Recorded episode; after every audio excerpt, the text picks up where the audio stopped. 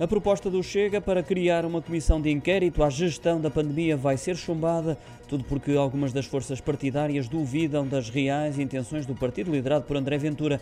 É o caso do PS, PAN e LIVRE. Acusam o Chega de instrumentalização e banalização de comissões parlamentares de inquérito, esbanjamento de recursos, descredibilização de consensos e criação de soundbite. Por essa razão, vão rejeitar pela quinta vez desde o início da legislatura uma comissão parlamentar proposta pelo Chega.